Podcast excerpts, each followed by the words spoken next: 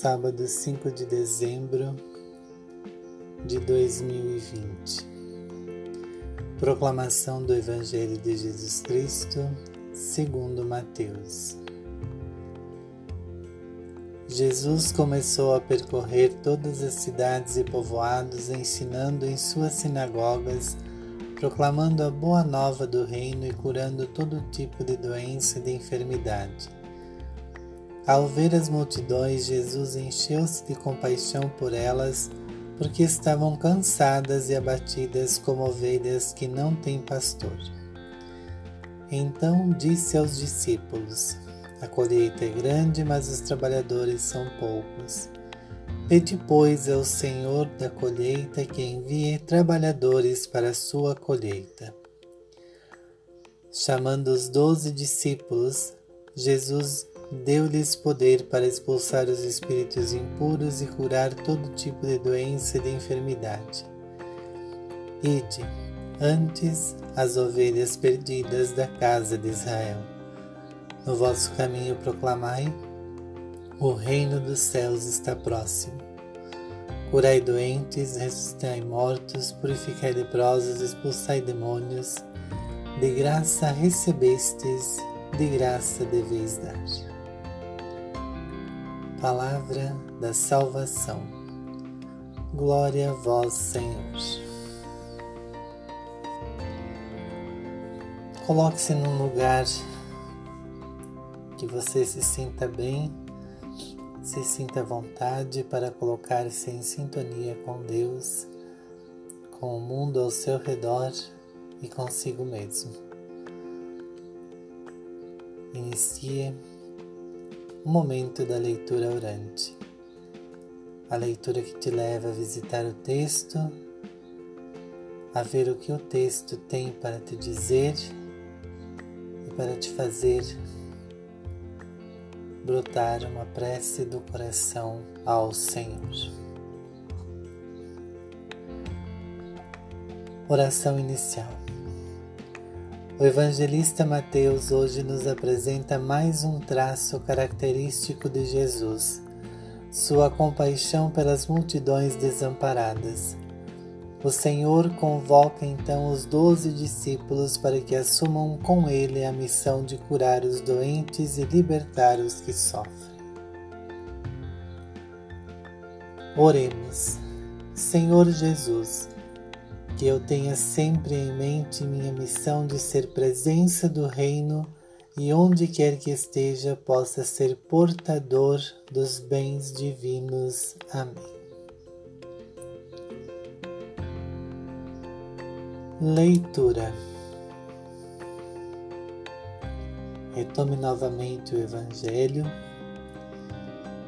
e veja o que o texto diz. Identifique o contexto do relato. Quem são as pessoas que procuram por Jesus? Os doentes, famintos? Podemos imaginar o que sentia Jesus quando via a multidão desamparada que todos os dias ia ao seu encontro? Qual é a missão que os discípulos são chamados a assumir?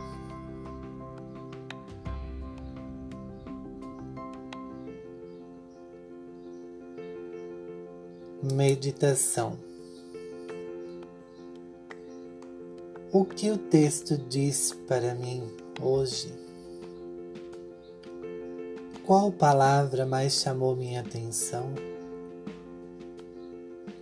Qual convite o Senhor me faz? Eu tenho olhar misericordioso para com meu irmão que sofre, que está abandonado?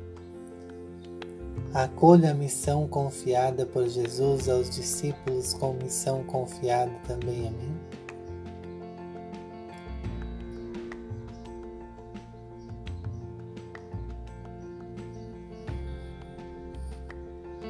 Precisamos sempre contemplar o mistério da misericórdia.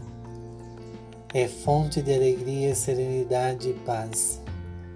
É condição da nossa salvação Misericórdia é a palavra que revela o mistério da Santíssima Trindade. Misericórdia é o ato último e supremo pelo qual Deus vem ao nosso encontro. Misericórdia é a lei fundamental que mora no coração de cada pessoa quando vê com olhos sinceros o irmão que encontra no caminho da vida. Misericórdia é o caminho que une Deus e o homem, porque nos abre o coração a esperança de sermos amados para sempre, apesar da limitação do nosso pecado. Papa Francisco Oração. O que o texto me leva a dizer a Deus? É o momento, durante a leitura orante, que você é convidado a conversar com Deus e abrir seu coração e contar-lhe o que se passa com você. Apresente-lhe suas intenções e as necessidades de seus irmãos e irmãs. Sobretudo nesse momento, colocamos a nossa oração por tantas vítimas acometidas pela Covid-19 e pelas famílias que perderam seus entes queridos. e por tantas situações de ódio, de invisibilidade, de falta de respeito que acontecem no mundo hoje. Contemplação. Advento é um tempo de reorganizar nossa caminhada como quero reorganizar minha vida para que seja sempre mais fiel à proposta de Jesus? Bênção.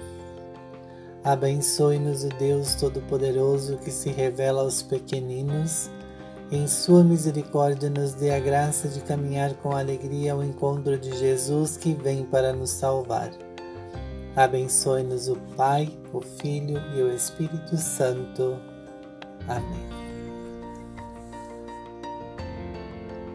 Texto retirado do site comecediafeliz.com.br e texto de Irmã Carmen Maria Pulga com adaptações feitas por mim.